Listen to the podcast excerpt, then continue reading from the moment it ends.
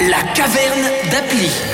En même temps que la présentation des Galaxy S23 le mois dernier, Samsung a annoncé travailler sur une nouvelle expérience XR en partenariat avec le Qualcomm et Google. L'année où l'on attend le premier casque de réalité mixte d'Apple et c'est forcément pas anodin.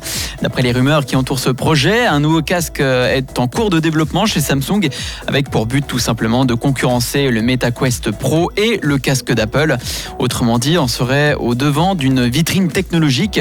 Travailler avec Qualcomm et Google n'est pas un hasard pour Samsung. Qualcomm euh, pourra permettre à Samsung d'avoir le dernier processeur dédié au casque autonome et Google de fournir une version toute spéciale d'Android pour l'occasion.